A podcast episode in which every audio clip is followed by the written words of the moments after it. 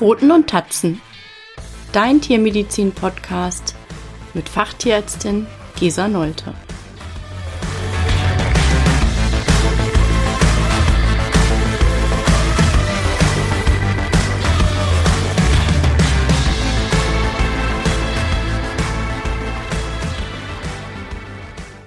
Hallo und herzlich willkommen zur vierten Folge. Heute geht es um Harnwegsinfektionen bei der Katze. Ähm, ganz allgemein erstmal kann man die Harnwege wie auch in der letzten Folge beim Hund in die oberen Harnwege, also die Nieren und die Harnleiter und die unteren Harnwege, also die Blase und die Harnröhre einteilen. Als Oberbegriff für eine Harnwegsinfektion der unteren Harnwege bei der Katze gilt der Begriff FLUT, Feline Lower Urinary Tract Disease, früher auch FUS, felines urologisches Syndrom genannt. Dieser Begriff FUS ist heute veraltet und es wird im Allgemeinen der Begriff Flut für eine Harnwegsinfektion der unteren Harnwege bei der Katze äh, benutzt. Dieser Begriff ist ein Oberbegriff für verschiedene Krankheitsbilder, die wir gleich im Weiteren besprechen werden. Allgemein sind Katzen im Alter von zwei bis sechs am häufigsten von Flut betroffen. Äh, generell ist Flut aber bei allen Altersgruppen der Katze vertreten. Einige Rassen sind häufiger vertreten, zum Beispiel die britisch Kurzhaarkatze, die Perser, die Siamkatzen. Ähm, beim Geschlecht sind kastrierte Tiere häufiger betroffen als unkastrierte Tiere und Kater haben generell meist schwerere Verläufe. Katzen mit Übergewicht sind deutlich häufiger von der Flut betroffen und auch Katzen mit einem eher ängstlichen, sensiblen oder ängstlich aggressiven Charakter sind häufiger von Flut betroffen. Die Haltung spielt eine Rolle. Es sind generell mehr Wohnungskatzen von Flut betroffen und Katzen aus Mehrkatzenhaushalten deutlich häufiger. Auch die Anzahl der Toiletten im Haushalt und die Toilettenhygiene haben einen Einfluss auf die Häufigkeit der Fluterkrankung. Die Ernährung. In manchen Studien sind Katzen, die Trockenfutter und ausschließlich Trockenfutter erhalten, deutlich häufiger von Flut betroffen. Und auch die Trinkmenge spielt eine Rolle. Es sind drei Auslöser für eine Infektion der unteren Harnwege bei der Katze bekannt. Am häufigsten die sterile Blasenentzündung, auch feline idiopathische Zystitis genannt oder kurz FIC. Idiopathisch bedeutet ohne bekannte Ursache. Die sterile Blasenentzündung macht ungefähr die Hälfte bis drei Viertel der Fälle aus. Es sind verschiedene psychogene, organische und neuroendokrine Faktoren an der Entstehung beteiligt. Auf Deutsch vermutlich die Hauptursache psychosomatisch, also stressbedingt. Zu den neuroendokrinen Faktoren oder organischen Faktoren wissen wir mittlerweile, dass wenn bestimmte Nerven in der Blase stimuliert werden, unter anderem durch Stress, werden Botenstoffe im Gehirn freigesetzt und diese können in der Blase lokal Schmerz und Entzündung begünstigen.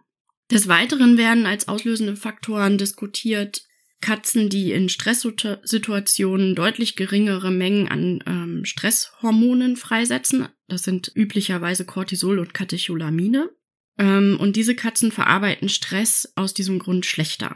Ein weiterer Faktor, der bekannt ist, ist eine verminderte Konzentration an Glycosaminoglykanen im Hahn. Glycosaminoglycane legen sich auf die Schleimhaut als Schutzschicht und diese Schutzschicht ist bei verminderter Ausscheidung über den Hahn deutlich ähm, geringer, deutlich dünner. Dadurch entsteht ein erhöhter Reiz an der Blasenwand und eine erhöhte Ausschüttung von lokalen Entzündungsvermittlern. Die idiopathische Zystitis der Katze weist viele Gemeinsamkeiten mit der interstitiellen Zystitis bei der Frau auf. Die interstitielle Zystitis bei der Frau hat bisher ebenfalls ungeklärte Ursachen und ist vermutlich multifaktoriell bedingt. Kater haben generell häufig schwerere Krankheitsverläufe, auch bei der sterilen Zystitis, weil sich die Harnröhre von Katern zur Penisspitze hin verengt und Entzündungen, Entzündungszellen generell in der Blase einen Pfropf bilden können.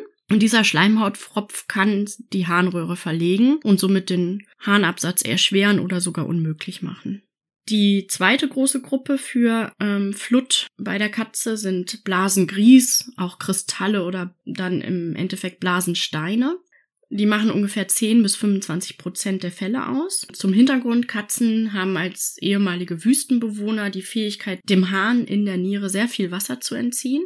Damit kann man sagen, sie sparen Wasser und bilden einen hochkonzentrierten Urin, in dem Mineralsalze deutlich leichter ausfallen können. Diese Mineralsalze sind am häufigsten Magnesium-Ammoniumphosphate, die sogenannten Strovit-Kristalle oder Strovit-Steine, die sich vor allen Dingen bei alkalischem Urin-pH bilden und die Calciumoxalate. Früher waren die Strowitzsteine die am häufigsten vertretenen Kristalle oder Steine bei der Katze. Ernährungsbedingt hat sich das in den letzten Jahrzehnten dahin entwickelt, dass Magnesium-Ammoniumphosphate und Calciumoxalate zumindest in Deutschland ungefähr gleich häufig vorkommen.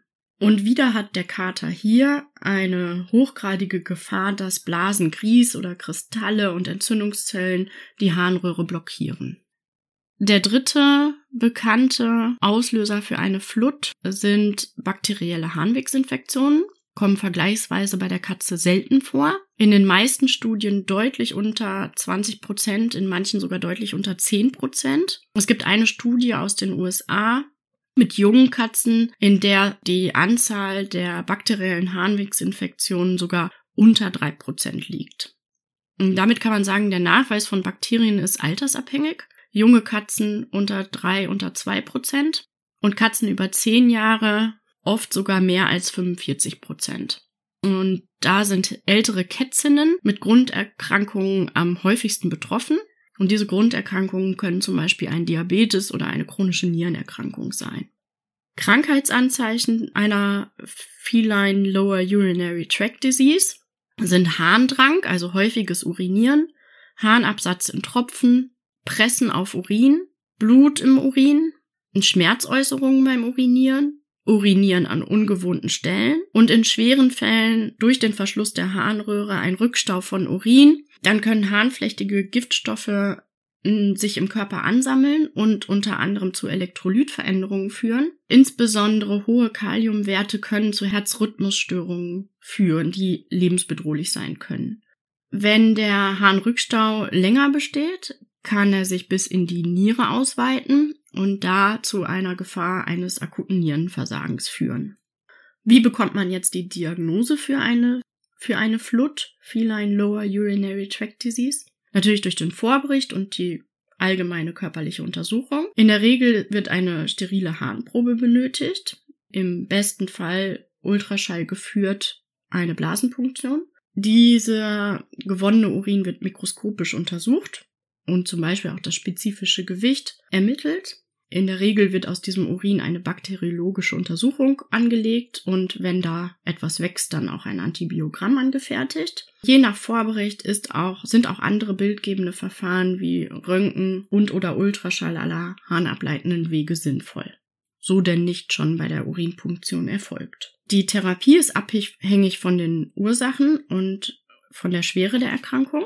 Ein Teil der Therapie beziehungsweise eine gute Vorsorge auch für flutgefährdete Katzen oder ähm, Katzen, die gefährdet sind, eine idiopathische Zystitis zu bekommen, sind die Optimierungen der Haltungsbedingungen. Da gibt es ein Konzept, das nennt sich kurz MEMO, Multimodal Environmental Enrichment and Modification das im Prinzip besagt, das natürliche Umfeld der Katze in der Wohnung nachzuahmen. Da geht es zum Beispiel darum, in der Wohnung die Menge der Katzentoiletten zu optimieren.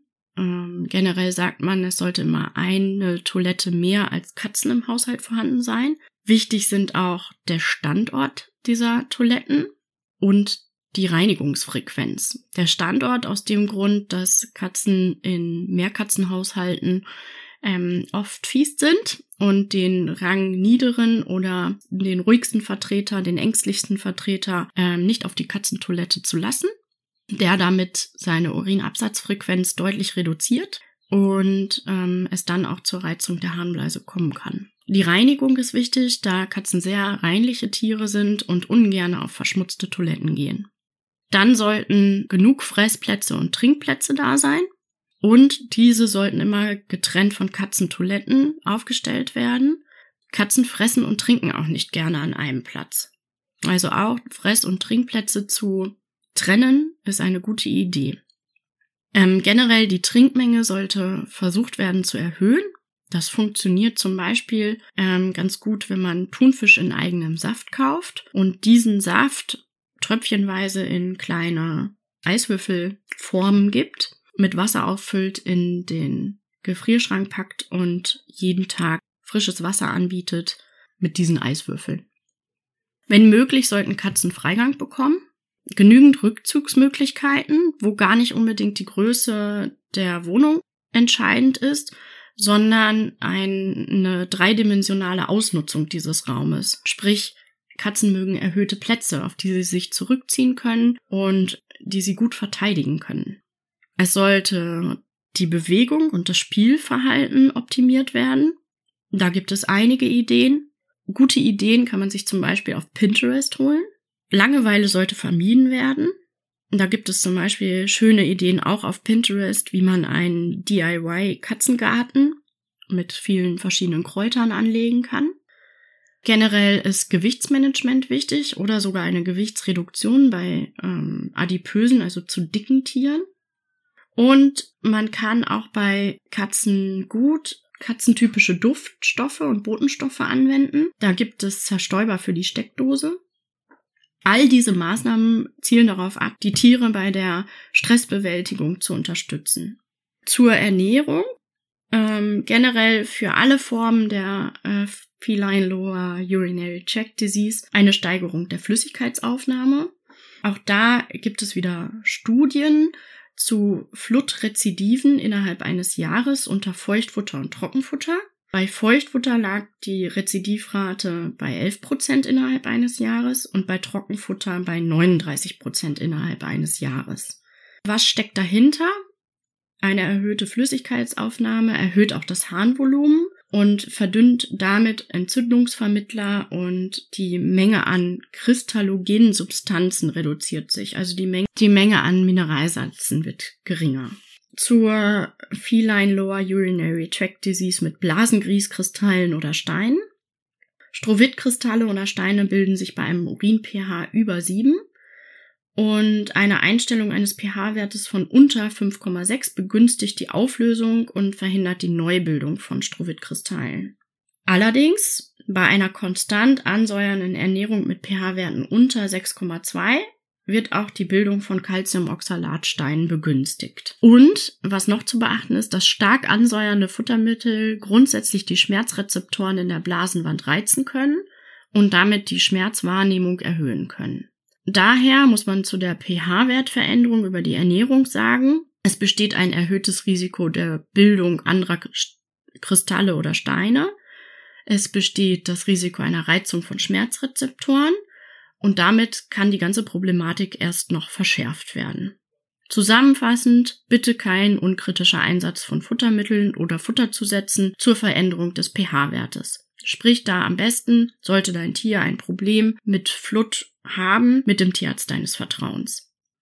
Und ganz besonders der unkritische Einsatz von Methionin, einer harnansäuernden Substanz, kann die Entstehung von Calciumoxalatsteinen begünstigen.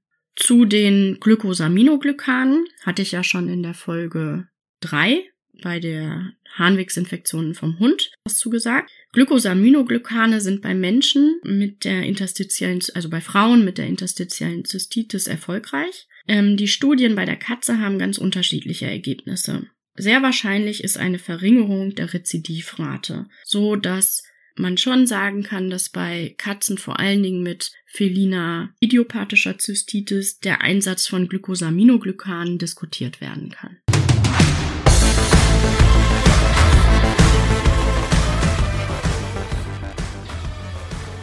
Dir hat dieser Podcast gefallen?